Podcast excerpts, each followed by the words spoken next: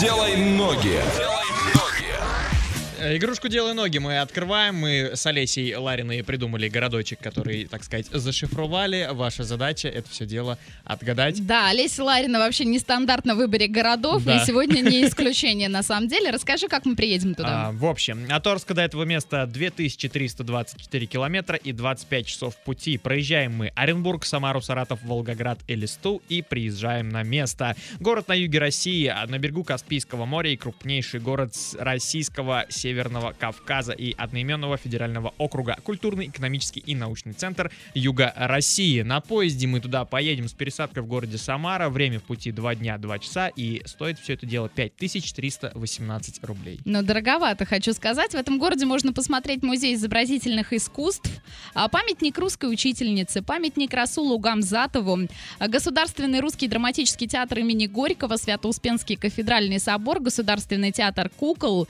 а, музей боевой славы и исторический парк «Россия. Моя история». Что за город мы загадали, пиши на все наши координаты. Начинаем. Двойное утро. Двойное утро. Просыпаемся легко.